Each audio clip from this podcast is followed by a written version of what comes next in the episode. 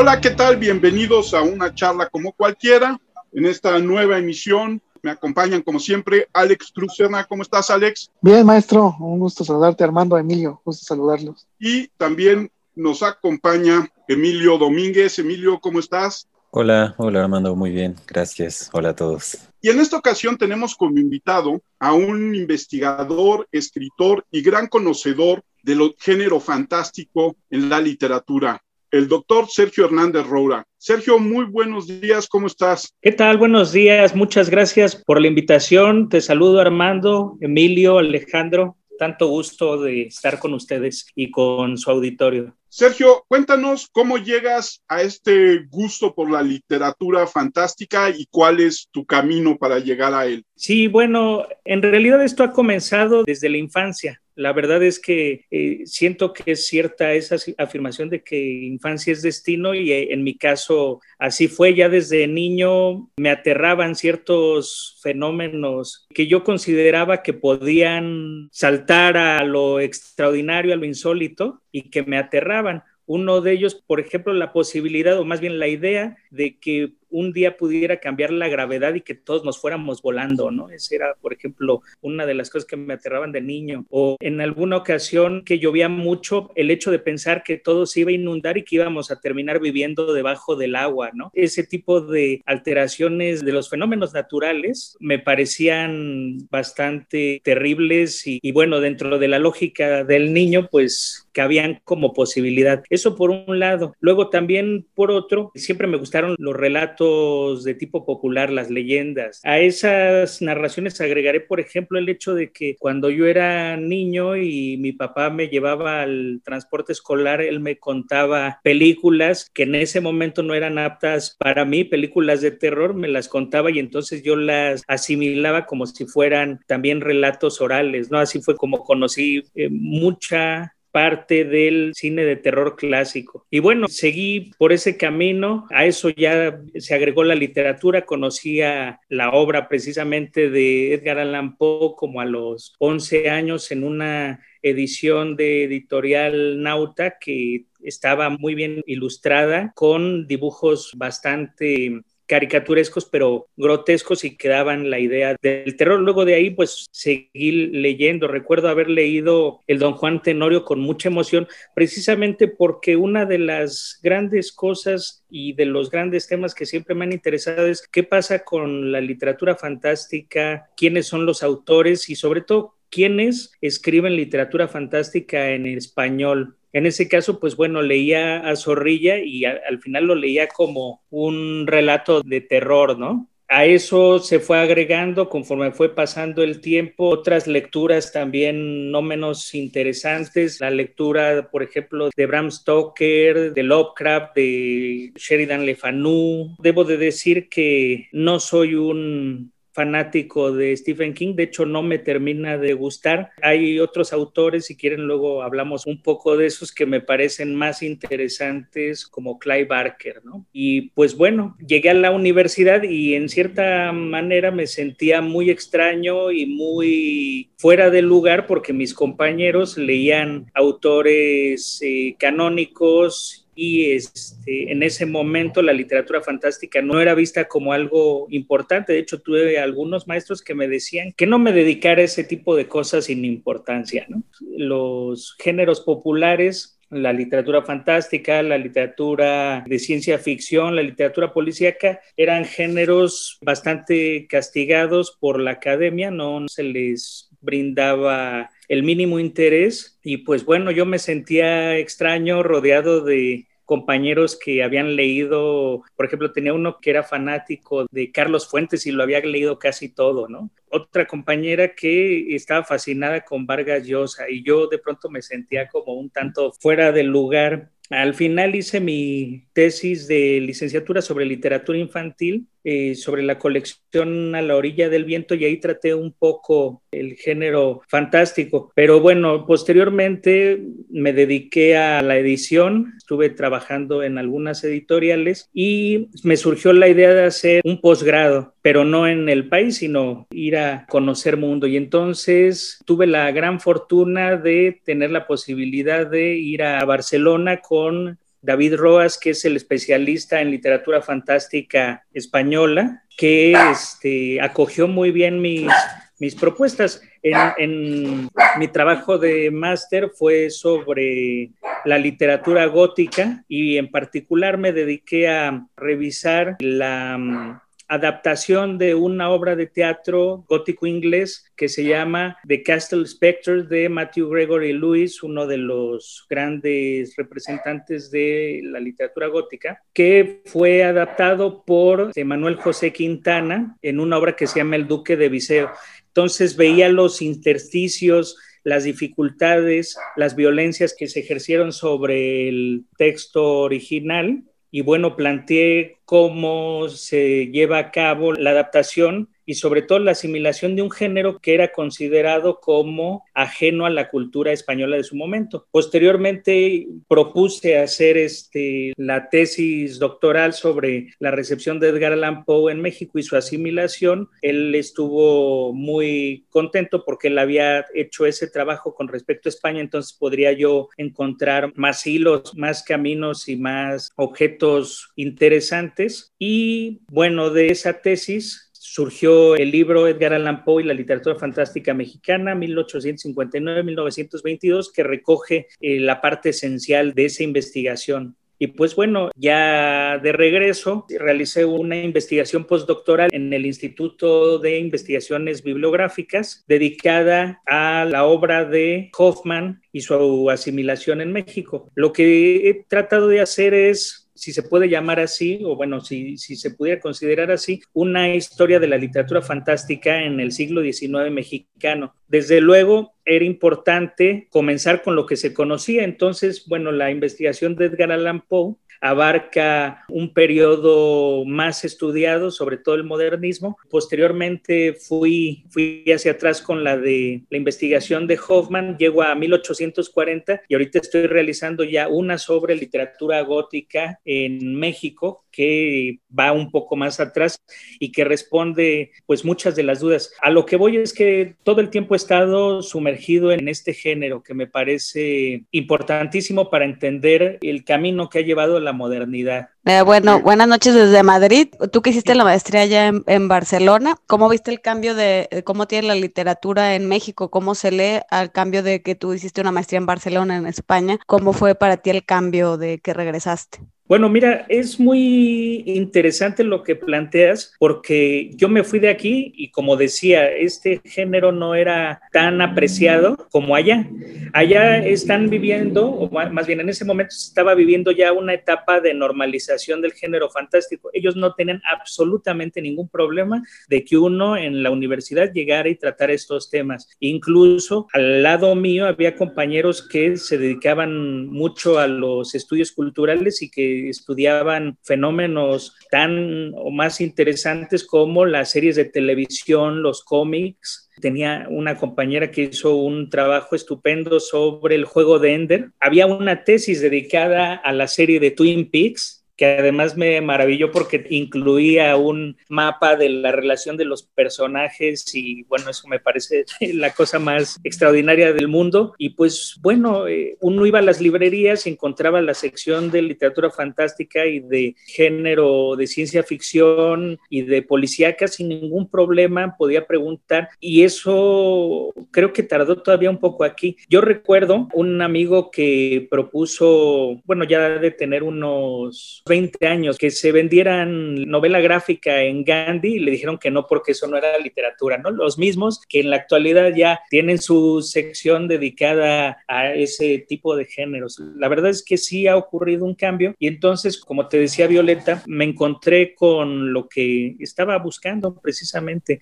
las facilidades para comenzar de investigar sobre estos temas y además de todo, y lo más importante era la legitimidad. Yo considero que no era algo que se necesitara, puesto que es algo que se lee, pero académicamente sí era mm, importante y bueno, a eso se agregó que allá había un grupo de estudios dedicados a lo fantástico, también coordinado por David Roas, el, el jefe, grupo de estudios sobre lo fantástico. Había congresos dedicados a eso en el que uno podía acercarse a los especialistas no solo en literatura fantástica española, sino de otras latitudes. Lo latinoamericano está muy en boga y con un interés creciente por parte del público español. Ahora, cuando yo regresé, me encontré con que las cosas ya habían cambiado bastantes. El panorama se veía y se ve en la actualidad muy alentador para este tipo de géneros. Ya en la universidad hay una mayor apertura al estudio de este tipo de objetos y pues bueno, he tenido la oportunidad de hacer propuestas interesantes. Una de ellas fue un diplomado en literatura fantástica que hice el año pasado. No es que antes no hubieran habido este tipo de actividades, pero yo lo que quería era realizar un estudio comparado de este tipo de manifestación cultural porque es evidente que se trata de algo complejo y que la respuesta, por ejemplo, a la pregunta de qué pasa con la literatura mexicana, no solo pasa por estudiar literatura mexicana, incluye estudiar, por ejemplo, en el caso de la literatura a la que me he dedicado, las relaciones entre la literatura inglesa, la francesa, la española, la mexicana y desde luego la estadounidense. Pues bueno, yo me encontré con un estudiantado bastante receptivo y veo que hay muchas más propuestas de las que podemos ver su huella en las redes sociales, en el internet, en las casas de cultura, muchas cosas de cine de terror, muchas cosas de cine fantástico, bueno, todos los géneros. Entonces, yo creo que las cosas están cambiando y a lo que iba es a que me sorprendió al regreso encontrarme con eh, ya un ambiente distinto al que había dejado. ¿Cómo es la llegada de Poe a México? ¿Cómo es la llegada de Poe a México? Bueno, hay que considerar varias cosas. Lo que decía, las relaciones entre la literatura estadounidense con la mexicana en el siglo XIX. Lo primero que habría que decir es que en el periodo de mayor actividad de Poe se desarrolla en México la guerra con Estados Unidos. Bueno, la de Texas, luego la de Estados Unidos. Posterior a eso, tenemos otros eventos que determinaron una llegada tardía, si se quiere ver así, como por ejemplo la guerra civil de Estados Unidos. Así, por ejemplo, la llegada de Poe se da en México hasta el 59. Él murió en el 49 y hacia el 55 fue rescatada su obra casi completa por Baudelaire en Francia. Y es importante mencionar la figura de Baudelaire porque él se obsesionó por Poe y comenzó a publicar traducciones de él. Lo sentía como su alma gemela y él pensaba que se trataba de un autor muy conocido, renombrado, incluso rico y valorado por su sociedad, pero de pronto se dio cuenta de que no era así. De hecho, se identificó aún más y lo elogió aún más de lo que lo había hecho, porque lo vio como el ideal del escritor bohemio. Él representaba el artista que se alejaba de la sociedad y que se dedicaba a su arte sin importar eh, las opiniones de sus contemporáneos. Pues Baudelaire lo comienza a traducir en Francia y esas traducciones pasan a España en diferentes versiones, obviamente como comentaba con el fenómeno que estudié de literatura gótica, las traducciones en ese momento no eran como las que nosotros conocemos. Es decir, nosotros pensamos en una traducción como un texto que respete profundamente la obra del autor, pero en ese momento los traductores se dedicaban a hacer adaptaciones para llegar al público. Esas adaptaciones incluían, por ejemplo, la eliminación de partes que se consideraban inmorales o inadecuadas, o por ejemplo, que atacaban al país de recepción. También hay casos de textos adaptados por considerarse que eran muy complejos para el público. Sobre todo hay algunos en la prensa que fueron modificados para ser más cercanos, y se puede ver, menos filosóficos, con menos alusiones eruditas entonces, bueno, se da todo un proceso en el cual comienzan a llegar traducciones a México venidas de España, obviamente muchas críticas el aval de autores españoles como por ejemplo Pedro Antonio de Alarcón, que fue de los que recibió con mayor interés la obra de Poe y que tiene la influencia en sus textos. Pues bueno, comenzaron a llegar estas traducciones. Yo el primer momento que destaco de la llegada de Poe a México es el año de 1859, en el que aparece la referencia más antigua que pude encontrar. Estas referencias eh, habla sobre el hundimiento de un barco y bueno, lo compara con Arthur Gordon Pym porque los sobrevivientes practicaron el canibalismo, ¿no? Y dice, y esto era como una de las historias de Edgar Allan Poe. Evidentemente no menciona qué obra, pero nosotros sabemos cuál es. Por eso comienzo el libro en esa fecha y será hasta 1868 que aparezca la primera eh, traducción de un cuento de Poe en México, que sería este Eleonora. La primera de sus cuatro grandes mujeres al lado de Morila, Laiguía y de Berenice, que poco a poco llegarán a México. Y al año siguiente llega la primera edición eh, publicada en la revista El Renacimiento, dirigida por Ignacio Manuel Altamirano, del poema del Cuervo por Ignacio Mariscal. Una traducción que es más bien como prosa, es una traducción en prosa y que cambia, por ejemplo, en lugar de referirse a Linor, se refiere a Felicitas, ¿no? para acercarlo a su, al público mexicano. Pues bueno,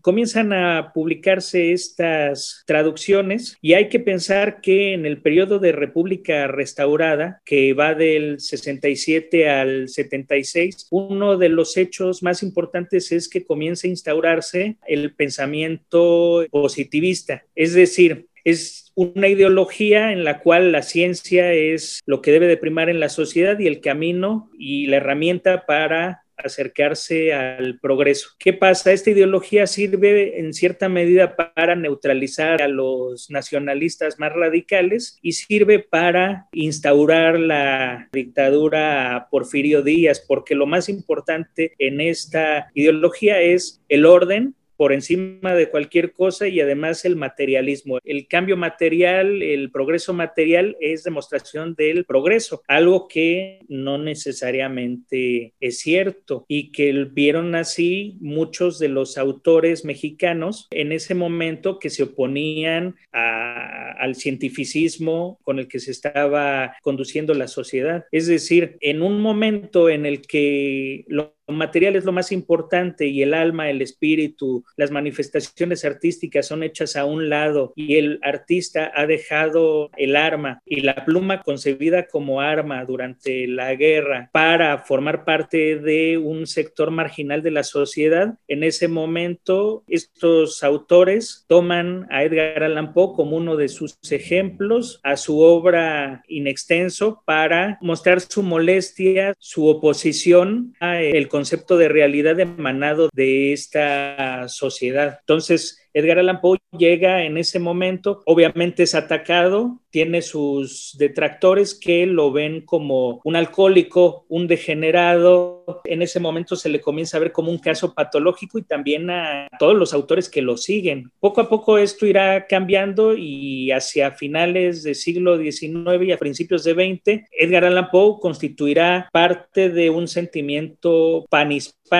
y una oposición que hacen los escritores modernistas en contra de la sociedad estadounidense. Y esto seguirá hasta la aparición del Ateneo de la Juventud, quienes le darán otra lectura a la obra de Poe mucho más interesante y mucho más profunda que la que se le había dado de caso patológica o incluso de héroe bohemio. ¿Amado Nervo está influenciado por Poe? Amado Nervo, eh, por supuesto, Amado Nervo es una de las figuras centrales del modernismo y fue de los autores influenciados por Poe. Hay algo interesantísimo con él en particular y es que mete el humor. Si bien habla de, cuestiones esotéricas y sobre todo de espiritismo en particular, él le da un giro humorístico y bastante descreído a sus textos. Esa es una de las razones por las cuales hay algunos de sus cuentos que son problemáticos para considerarlos como fantásticos. Pero sí están el donador de, de almas, está Mencía, una historia en la que el personaje se ve ubicado en el límite entre el sueño y la vigilia y es imposible discernir. Tenemos otro cuento que se llama Amnesia, muy interesante y que responde a una de las características de la narrativa de Poe y es el uso del rigor y la lógica. En este caso, al igual que en la obra Los Hechos en el caso del señor Valdemar, se parte de una premisa lógica para descomponer este, la realidad. Es una mujer sufre amnesia y el médico habla con el marido, le explica que, bueno, que va a tener ese problema, quién sabe cuándo se recupere, y entonces él tiene a bien educarla como si fuera otra persona distinta. Entonces ella ya no es ella y cree ser otra persona. El problema es cuando la persona original despierta y el problema que causa eso. Tenemos otro cuento que se llama La serpiente que se muerde la cola, también de, Amado Nervo, que es un doctor, uh, perdón, un paciente que llega con un doctor a decirle que tiene una sensación muy peculiar y es que siente que lo que está viviendo ya sucedió y que se está repitiendo. La cuestión eh, con ese cuento es que la respuesta del doctor termina siendo tan ambigua que podría ser que sí se esté repitiendo todo y que el personaje estuviera inmerso en un círculo infinito. Esas son algunas de las obras de Amado Nervo que forman parte de este género y en particular de la influencia de Poe aquí en México. ¿Y quién dirías que son los más influenciados por Poe en ese momento en México de nuestros escritores? Pues mira, hay una lista pues bastante larga y bastante interesante. Por ejemplo, está José María Roa Bárcena. Él escribió un cuento famosísimo, se encuentra en casi todas las antologías de, de lo fantástico en México que se llama eh, Lanchitas. Es eh, una leyenda que ha pasado a la posteridad como con el título de la leyenda de la calle de Olmedo. Así se encuentra en el libro de González Obregón de las calles de México. Básicamente, Lanchitas trata de un sacerdote al que se le pide asista a un enfermo terminal. Él llega a la accesoria a la que lo han convocado y la persona que está a punto de morir afirma que ya está muerta y que ha regresado pues con la intención de ser confesado por el padre. El padre sale y va a la reunión a la que se dirigía.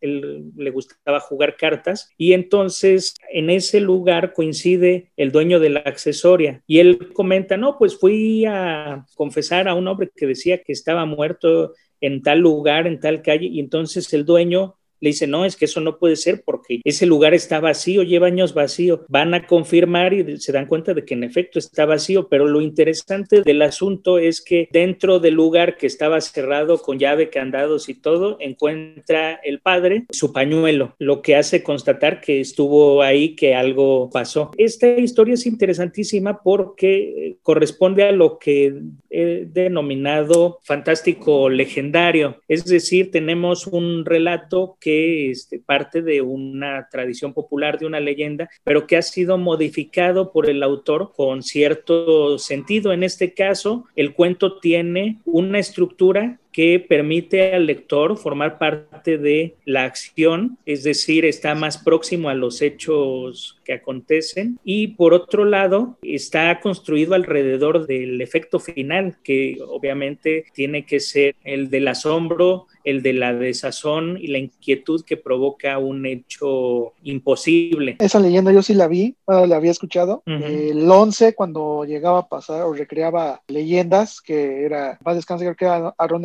Hernán el que la sí, exactamente, cuenta, ahí apareció cuenta esa. Bueno, ahí le cambia el escritor, yo creo, el final, porque al final de cuentas creo que termina el padre expulsando espuma de su boca y diciendo que acaba de confesar a un muerto. Nada más ahí le cambia el final, pero sí, en efecto, está, está muy buena esa, esa leyenda es muy. Sí, pues eh, lo que pasa es que se ha tenido muchas versiones. Eh, ahora sí que al ser una leyenda, pues le cambian. Y fíjate, por ejemplo, en la de Roa, el final, el padre se vuelve ¿cómo decirlo? Eh, se vuelve apocado, va con la cabeza gacha, de hecho por eso le dicen lanchitas. Y algo que es interesante de ver es si uno se pone a reflexionar en por qué queda así, ¿no? Si es un hombre de Dios, un religioso, no tendría que tener ningún problema con encontrarse con un alma que regrese ¿no? Puesto que eso vendría a confirmar lo, lo, que ha predicado. La cuestión es que este padre en particular, y eso se me olvidó decirlo, se ha dedicado mucho a leer autores ilustrados, ¿no? Entonces, el hecho de que quede así plantea que ni él creía tanto en lo religioso, pero tampoco en lo racional, y que precisamente todo esto le ha hecho un cortocircuito, y eso es uno de los efectos que causa el enfrentarse a, a lo fantástico y que es interesantísimo en ese cuento. Otro texto que me parece interesantísimo porque pertenece a un autor que era alejado completamente a la estética que representa Poe, es decir, a lo macabro, a lo sórdido, a lo terrible, bueno, a todas estas características que rodean al autor. Uno de esos autores es José López Portillo y Rojas quien tiene un cuento que se llama El espejo, en el cual un hombre conoce al amor de su vida, se casa con ella, es feliz, de pronto ella muere y ella en el hecho de muerte le hace prometer que no va a volverse a casar nunca. Él se lo promete y pasa el tiempo, conoce a una mujer que le gusta, obviamente siente mucha culpa por lo que está pasando, mucha culpa por eh, romper su promesa y entonces sucumbe a ello. Debo de decir que su esposa tenía un espejo grande en el que incluso él la ve reflejada cuando la están velando. Entonces él se vuelve a casar, que por cierto es muy interesante porque dice que el personaje se casa por el civil y bueno, tiene un hijo con su nueva esposa. El espejo ese permanece en la habitación de él. Una noche resulta que ve reflejado en el espejo a su ex esposa, no feliz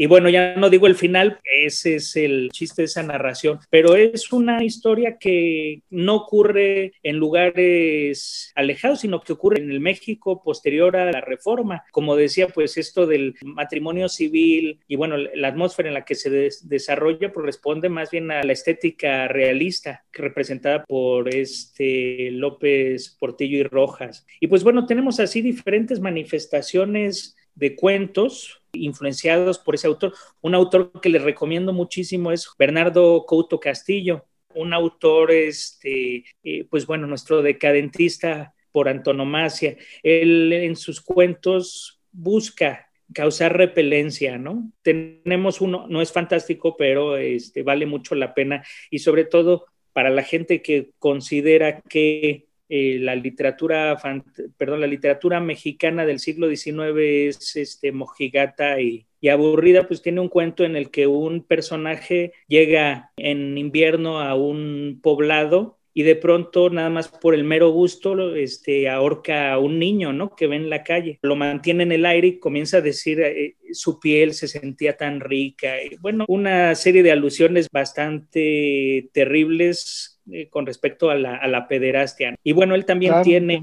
cuentos fantásticos. Pues no sé, hay muchísimos. Carlos Díaz Dufo, este... Ah, está Amparo Dávila igual. No sé lo que pasa es que Amparo Dávila pertenece más bien al siglo, al siglo XX. Yo ahorita me estoy refiriendo nada más a los de finales del, XIX. Por ejemplo, Carlos Toro ha sido un autor poco revisado y del que pude rescatar algún cuento. Tiene una historia en la que una noche, como siempre, una noche tormentosa y fría, llega a una casa un gato un gato bastante maltratado y la mujer que le abre la puerta pues lo deja pasar y lo comienza a cuidar. El problema es que de pronto su hijo comienza a perder la salud al mismo tiempo que el gato comienza a mejorar la salud, ¿no? Entonces la mujer de pronto no sabe ya si en realidad al gato se le metió el alma de su hijo y a su hijo la del gato, ¿no? Y bueno, obviamente con consecuencias macabras, funestas y terribles. Pues bueno, son algunos de los cuentos fantásticos de, finales del siglo XIX y principios de XX que forman parte de esta genealogía con Poe.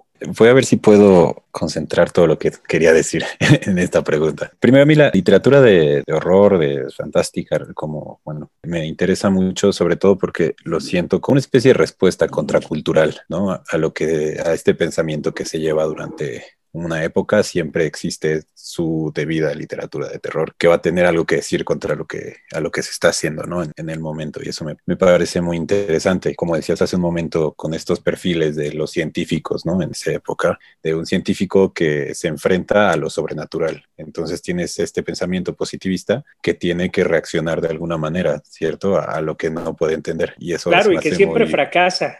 Exacto, fracasa y pierde la cabeza, ¿no? Como de, manera literal y no tanto. Pero bueno, a lo que quería llegar era que tenemos, sobre todo, me gustaría hablar como de Latinoamérica, ¿no? Esta tradición que y miramos siempre o a Inglaterra o a Estados Unidos principalmente, sobre todo con este tipo de literatura. Y ahora que empiezan a surgir autoras como Mariana Enríquez, que es la que se me viene más a la cabeza, que trata de sí tomar estos elementos de la literatura de Estados Unidos y de Inglaterra, pero darle como una resignificación de los problemas contemporáneos ¿no? que tenemos ahorita. Y por otro lado, también no puedo evitar mencionar al realismo mágico, ¿no? que al final de cuentas algo tiene. Sé que no es lo mismo, pero algo tiene de literatura, de, bueno, no, tal vez no de horror, ¿no? pero literatura fantástica. Simplemente que al realismo mágico se le tiene en un pedestal y a la otra literatura de género, pues está hecha a un lado, ¿no? Entonces, creo que a lo que quiero llegar es justamente eso, ¿no? ¿Cómo crees que se pueda salir de, este, de esta visión que se tiene de la literatura de, género, la literatura fantástica? ¿O por qué, por qué rayos llegó a este lugar tan rechazado? bueno, lo que pasa es que los cánones de las literaturas latinoamericanas americanas han sido eminentemente realistas. Se privilegió desde el principio, desde su formación, el hecho de que fueran literaturas arraigadas en lo nacional. La búsqueda de lo nacional es importantísimo y en esa búsqueda de lo nacional también es importante hablar de lo que no es nacional. Y entonces, pues en una república en formación, pues eh, ciertas manifestaciones culturales pueden ir en contra de lo que se quiere como país, ¿no? Por ejemplo, se excluye por lo general aquello que sea sórdido o que remita a la decadencia. De hecho, eso es una de las grandes discusiones que hubo en el siglo XIX y que fue protagonizada por eh, Victoriano Salado Álvarez en contra de Amado Nervo, precisamente de Tablada, que defendían el estilo nuevo que estaba ocurriendo, que era herencia y asimilación de la literatura francesa y en particular de su vertiente decadentista. Por ejemplo, Salado Álvarez decía, bueno, en esta sociedad, en la sociedad mexicana, que es una nación nueva, ¿en qué momento hemos llegado a la decadencia, no? Si todavía no llevamos ni 100 años. Entonces, esa es una gran cuestión. Se excluyen ese tipo de manifestaciones, todo lo que sea en contra de el concepto de lo nacional, pues eso está fuera. Por ejemplo, el hecho de, repito, en este caso de Salado Álvarez, México que tendría que estar siguiendo la influencia de Francia, ¿no? Y además, no solo la influencia de Francia, sino la influencia de los autores que él consideraba más despreciables de la literatura francesa. Eso es algo que será muy determinante. Como tú decías, en efecto, este tipo de literatura va en contra de, para comenzar, el concepto de realidad que haya determinado momento y ha sufrido cambios también, ¿no? En un principio, sobre todo en el siglo XIX, un cuento fantástico estaba construido alrededor de un hecho imposible, sobrenatural, y esa imposibilidad reflejaba los resquicios, dejaba la puerta abierta, veía uno las ranuras que quedaban de una racionalidad que está siendo rota. Pero, por ejemplo, ya en el siglo XX y en particular con la obra de Kafka, esto cambia bastante más, ¿no? Porque, por ejemplo, en Kafka, el hecho de que Gregorio Samsa despierte convertido en un escarabajo no le extraña a él ni a nadie. Lo que él está preocupado, o más bien lo que le preocupa es en el hecho de ir a trabajar o no algo que ocurre en el siglo XX es la eliminación del efecto de lo fantástico, es decir, el miedo. Pero digamos, este miedo se sigue manifestando, pero se manifiesta en el lector, ya no como en los cuentos del siglo XIX, que como bien decías, alguien que es muy racional se enfrenta ante este tipo de situaciones y enloquece o queda mal, ¿no? De alguna manera. En el siglo XX ya no pasa en algunas manifestaciones eso. Y decía Kafka, ¿no? Por ejemplo, en algunos cuentos de Dino Buzzati, bueno, en varios de la vanguardia, en Calvino, el conde de Mediado, que un personaje quede partido a la mitad, no causa el temor que podría haber causado en, el siglo XIX. Y esto es a lo que voy es para ligarlo con lo, la otra cosa que preguntabas con respecto al realismo mágico. ¿Qué pasa en el realismo mágico? Algo que es increíble se está normalizando y al mismo tiempo algo que era cotidiano se está haciendo increíble.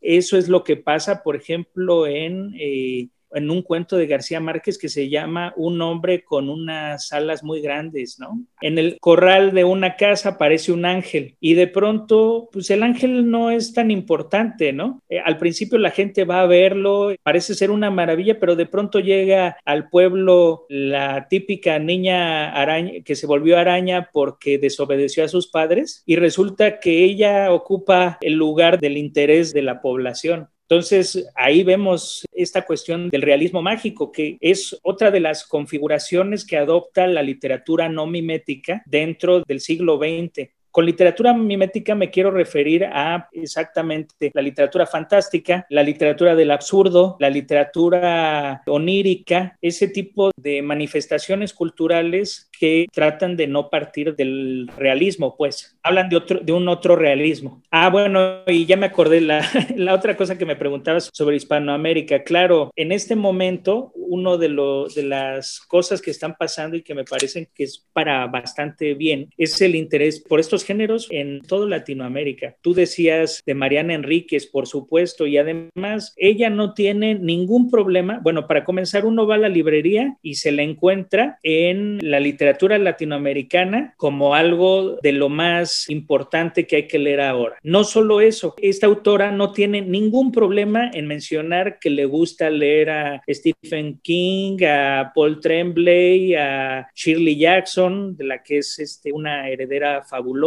y a otro tipo de autores de este género. Otra autora, este, Samantha Schweblin, que también está muy metida en estos ámbitos de lo no mimético, tendiente más de pronto a lo surreal, pero que también forma parte de esto. No sé, están apareciendo y brotando autores autoras que eh, dan mucho de qué hablar y muestran la vitalidad de este género, como tú decías, para hablar de lo que nos atañe. Pareciera que era una literatura de evasión, pero en realidad está hablando de política, de la globalización, de las circunstancias precarias de varios sectores de la sociedad, del abuso, del despotismo, de tantas cosas. Y lo mismo pasa también en México, ¿no? Hay que revisar la obra de los autores de aquí, también encontraremos ese tipo de manifestaciones del eh, malestar y de los miedos de la sociedad. Ahí yo te quisiera preguntar si dentro de este literatura fantástica mexicana contemporánea consideras, por ejemplo, a Bev con su novela de Ojos de Lagarto o a Eve Hill con todas sus novelas basadas en el anime. Debo de serle sincero, esas obras en particular de estos autores no las he leído. No podría decir eh, en realidad de algo al respecto. Las conozco, pero no las he leído. Pues yo te las recomiendo ampliamente. Sobre todo Ojos de Lagarto creo que es una gran novela que raya en esta parte fantástica, no necesariamente del terror, sino más bien de dragones y demás. Pero además en la frontera, en Tijuana. Pero fíjate, acabas de decir algo interesantísimo que me lleva también a esta cuestión de, de lo fantástico. Mencionabas los dragones. Más bien, esos pertenecerían al género maravilloso, que, que sería otra cosa. Y voy a poner el ejemplo. El Señor de los Anillos responde a los mecanismos de la literatura maravillosa. ¿Qué es esto? Estamos en un mundo en el que hay criaturas que no forman parte de nuestro mundo, pero a ningún personaje les causa extrañeza, por ejemplo, que aparezcan fantasmas o que aparezcan orcos o los hobbits o el dragón, a nadie le extraña porque en ese mundo eso es lo normal, está codificado como normal. A diferencia de la literatura fantástica, lo que nos vendría a mostrar es que ese tipo de cosas son imposibles en el mundo de lo fantástico, pues, ¿no? Si ustedes en un cuento encuentran un personaje que de pronto va caminando y como dice Arthur Mayhem, encuentra una flor y la flor le comienza a hablar, pues eso termina siendo más horroroso para ese personaje que el encuentro con un vampiro, por ejemplo, una cosa así. Pero todo depende de la manera en la que se codifique. Igual, las historias de vampiros no necesariamente son fantásticas y no necesariamente son de terror, como por ejemplo en esta serie de Crepúsculo, que tiene otra eh, mirada, otra finalidad que la de Drácula, por ejemplo. Pero eso sí, muy gay, ¿no? no, más bien muy moral, ¿eh? Tremendamente. Ah, sí, moral. sí, de acuerdo. y, particularmente moral religioso. Y muy, políticamente correcto para los americanos, ¿no? Sí, exactamente. David Roas ha mencionado algo con respecto a lo de Crepúsculo, nada más para acabar con eso. Habla de la banalización del monstruo. O sea, de pronto el monstruo se volvió algo cotidiano y llegamos al punto en el que ese monstruo que debería de representar todas aquellas cosas que son transgresión y que están en contra de la sociedad y todas esas cosas, resulta que sirven para confirmar y para establecer establecer valores, ¿no? La verdad me parece muy perverso de pronto ese uso de este tipo de manifestaciones culturales, pero bueno, es por lo pronto lo que hay. Sin embargo, tienen que seguir saliendo obras que remitan a este monstruo que nos repele, pero que a la vez es muy cercano a nosotros, ¿no? Regresando un poco a la parte de los autores mexicanos contemporáneos, ¿a quién considerarías como representantes de esta literatura fantástica? Tenemos a, varios de ellos. Bueno, voy a mencionar algunos nada más para hacer, digamos, como una pequeña genealogía. Bueno, tenemos a Francisco Tario, a Arriola, a Carlos Fuentes, tiene algunos cuentos, a José Emilio Pacheco, desde luego, Amparo Dávila, decíamos, Guadalupe Dueñas, Emiliano González, más cercanos a nosotros, por ejemplo, José Luis Zárate, Mauricio Molina, Alberto Chimal, Bernardo Esquinca, Ernesto Murguía, Cecilia Udave, Norma Lazo, José Luis y bueno, siguen saliendo cada vez más y más. Inés Arredondo también estaría ahí, ¿no? Sí, tiene algunos textos que podrían considerarse dentro del género. Estuve investigando, bueno, investigándote un poco, y vi que, que también habías trabajado con cómics, con Watchmen. Entonces, te quería preguntar sobre todo porque también me parece muy interesante el mundo del cómic y sobre todo esto que hablabas de la representación de Stuart Hall, ¿no? De cómo se hacen estas figuras a través de una representación y que a partir de eso ya es como crear, no sé si estereotipos tal cual, ¿no? Exactamente. y te quería preguntar justamente como de esta figura que tal vez podría verse un poco más contemporánea, que sé que no es tanto, pero del antihéroe, que aparece mucho en, en los cómics, ¿no? Y cómo, cómo se mueve en esta sociedad. Sí, claro. Es muy interesante esta novela gráfica de Watchmen por varias razones. La primera de ellas es porque está haciendo un cortocircuito con la representación y eso me parece fundamental. Está deconstruyendo una figura. Ahora ahondo en ello. Para comenzar, el, el, género me interesa porque el género de superhéroes está a caballo entre el realismo mágico y la ciencia ficción. Tenemos una sociedad en la que es normal que haya personajes excepcionales con poderes. Pero bueno, ¿qué está haciendo Alan Moore en esta obra? Para comenzar, nos está mostrando que el superhéroe es una representación y representa una identidad. La gente, la mayor parte de la gente piensa que los superhéroes defienden al mundo, pero no es cierto. Los superhéroes defienden a la sociedad que los creó, es decir, Estados Unidos. ¿Qué pasa? Por lo general, en una concepción anterior de héroe más bien centrada en lo mitológico, el héroe pasa a lo largo de un camino, de un ciclo que lo lleva hacia conseguir algo, ¿no? En las sociedades antiguas, pues es conseguir un beneficio de los dioses. ¿Qué pasa? El superhéroe emanado de la cultura estadounidense está centrado sobre todo en el antagonista, en el villano, que trata de ser como, encarnar como lo contrario al héroe. ¿Qué pasa con Watchmen? Bueno, claro, este género centrado en esta lucha es evidenciado en la obra de Watchmen porque nos encontramos ante héroes que ya han triunfado, ya no hay villanos. Los buenos ganaron, así como ocurrió, y bueno, hablo en ese artículo, así como ocurrió con la caída del muro, que demostró que los buenos ganaron. Este, el problema es que ahora, ¿quién es el villano? Y hay una, una, frase muy interesante, ¿no? Que dice que quien mata al dragón deviene el dragón, ¿no? Entonces tenemos a una serie de, de, héroes que son completamente a favor de la política estadounidense, que han sido asimilados, bueno, que no necesariamente son buenos, que son complejos, que muestran lo peor del sueño americano en una distopía en la que ganó Nixon otra vez y que está a punto de ocurrir el fin del mundo. Y ocurre algo muy interesante también en esta novela gráfica y es este algo que yo considero que preludiaba y predecía lo de las Torres Gemelas, que es eh, si no hay enemigo, te lo creas y de esa manera salvas al mundo. Entonces, la obra de Alan Moore me parece muy interesante porque nos muestra en qué sentido, y era lo que hablaba de, de construir la imagen del héroe, en qué medida el bien está cerca del mal